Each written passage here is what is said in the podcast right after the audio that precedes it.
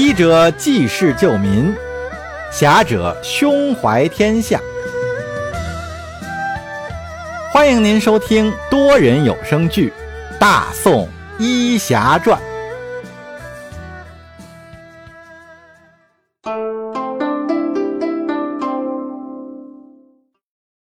第八十集：撤退。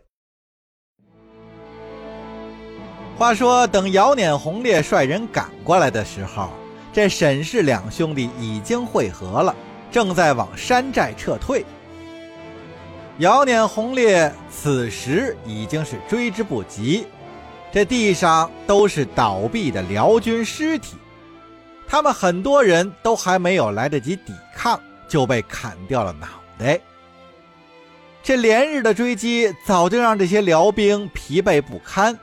上午又打了一仗，刚吃完午饭，还没歇过乏，就被偷袭了。这伤亡惨重，也是意料之中的。姚碾红烈狠狠地把腰刀插在了地上，对身边一个统领说道：“先救治伤兵，再把路障清除了，排查周围山坡，一半人马戒备，一半人马歇息，先困住他们。”待援军到来，一定要将他们剥皮抽筋。众统领纷纷又是领命而去。又过了半个时辰，一个统领急匆匆到了姚碾红烈跟前报告：“首领大人，我们在山坡树林里发现了几具尸体，是我们派出去寻找援兵和引火物资的人，看来是还没出山就被这伙宋军给截杀了。”这姚念红烈一听，头都大了。这到底是一伙什么样的对手啊？自己空有一身武力和足够的人马，面对他们，却好像是铁锤打在了棉花堆上，完全使不上力。姚念红烈咬牙切齿说道：“继续派人去。”那统领应了一声。躬身告退。叶禅回到山寨后，和沈氏兄弟商量下一步的计划。沈世宜主张杀出去与辽军决战，凭现在双方的力量对比不是很悬殊，来个鱼死网破。叶禅不赞成，他对沈世宜说：“依我看，不必了。咱们出来的目的就是烧了敌军的粮草，到了现在，这目的早就达成了。”咱们没有必要再做无谓的牺牲，我看呀，还是趁辽军的援兵未到，赶快撤退吧。沈世礼道：“撤退可以，可要向哪里撤？另外伤兵怎么办？恐怕我们一天走不了多少路，很快就会被辽军追上。今天我看辽军的统领就是定州城外辽军攻城的总统领，在定州城上我们照过面就是那个差点砍断我胳膊的人。”就是他，此人勇猛异常。上次在定州城头让他逃过了一命，这次他应该也认出我了。我估计这次他一定不会无所不用其极的来对付我们。这眼下的情形对咱们是十分的不利呀。你们出山之后，只管向定州的方向撤退，这路上应该不会再有其他辽军了。叶兄弟，你怎么说你们出山？什么意思？二哥，咱们这儿还有三四百的伤兵啊，他们已经不能长途跋涉了。我想带着他们就留在这儿，迷惑这些辽军，也给你们争取一些时间。那怎么行？是兄弟就一起走，一个都不能少。就是留也应该是我留下，你回不去，我怎么向莫言交代？叶禅拍拍沈世礼的肩膀说。二哥，也没有什么需要交代的，莫渊他心里会明白的。又把脸转向沈世宜，说道：“世宜啊，你说一个都不能少，那那些埋在路上的兄弟呢？咱们能带他们回家吗？”沈氏兄弟刚要开口，叶禅就止住他们，继续说：“行了，你们听我说，我之所以这样想。”是因为带着伤兵我们根本跑不了。另外，那个辽军统领最痛恨的就是我，我在这儿能吸引他们的注意力，也能给你们争取撤退的机会和时间。再者，这仗不会永远打下去，早晚有停战的一天。你们要是能活着回去，那将来就带着人回来，把兄弟们的尸骨都带回家，兄弟们也就不用永远的流落异国他乡了。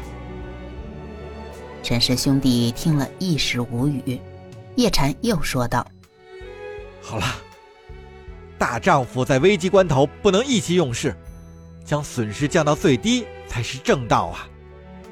伤兵那边由我来说，你们俩赶快回去准备撤退的事宜吧。”沈世礼沉默半天，叹口气说：“叶兄弟，我还是不能同意这样做，我决定还是我留下。”你和世一走，二哥还是我留下，你和叶兄弟走。如果叶兄弟有个闪失，我可没办法面对小妹。叶禅苦笑道：“二位哥哥的情谊我记住了，但是现在不是婆婆妈妈的时候，我走了，谁来照顾这些伤兵啊？虽然说剩不了多长时间了，但是能让他们少受些痛苦，就让他们少受一些痛苦吧。”再者说，这辽军统领凶猛异常，只有我能和他勉强一战。若是再拖些时辰，你们兄弟二人还能逃得脱吗？沈氏兄弟被叶禅说的无话可说，但还是不肯照办。叶禅又说道：“行了，你们俩别弄得跟个生离死别似的。还有一些时间，我会见机行事的，说不定还能有什么转机。”但是前提是你们必须先走。沈氏兄弟知道叶禅是故作轻松，但是一直这样僵持下去也没什么用，就只好去布置撤退的事宜。叶禅来到伤兵们的住处，清了清嗓子，把他的想法和大家说了。人群沉默了好久。谁不怕死呀？可是眼下的形势，大家都知道。说是九死一生都属于乐观了。当初从定州城出来的时候，大家心里都做好了战死的准备。现在到了这生死关头，众人都默默地做出了决定，绝不拖累兄弟。叶禅看到众人眼里渐渐坚定的眼神，心中升起一股悲壮的感觉。他认真检查了每位伤兵。让伤势较轻、能骑马者也随大队人马撤退，剩下的都是伤势较重、行动不便的人了。叶禅统计了下人数，三百一十二人。他把名单写好，送给了沈世礼。沈世礼把名单收入怀中，说道：“上次战死一百零六人，再加上这三百一十二人和你，一共四百一十九人不能回家了。”是这次不能一起回家，也许我们只会比你们晚回家几天。你最好说话算数，二哥，你照顾好自己就行了。你们的凶险也不一定比我们小啊。沈世礼忽然想到一件事儿，说：“叶禅，你给墨渊写封信吧。”叶禅听了，点头道：“也好，也省得他到时候埋怨你们兄弟二人。”我不是那个意思。开个玩笑，我当然知道，可现在怎么能写那些儿女情长的东西啊？越是这时候，越是要写，这样能显得你心中有他。不必了。其实有些事儿，我和墨渊也隐瞒你们很久了。什么事儿？就是我们的亲事。其实我俩早就商量好了，是假定亲。沈世礼听得一头雾水，问道：“为什么？”叶禅就把当初的事情说了一遍。沈世礼听了，知道叶禅说的是真话，但他还是觉得墨渊对叶禅的情谊不是装出来的。他思索了片刻，说：“我觉得墨渊对叶兄弟的情谊是千真万确的，等我回去问问他。”行了，这儿女私情还是等以后再说吧，眼下。正事要紧，伤兵那边我已经安排好了。你们准备什么时候撤退？我让他们抓紧时间休息两个时辰，晚上三更开始后撤。好，你去准备吧，我去安排我那边了。你确定不给墨渊写封信？叶禅想了一下，说道：“那就写一封吧，一会儿我给你送过来。”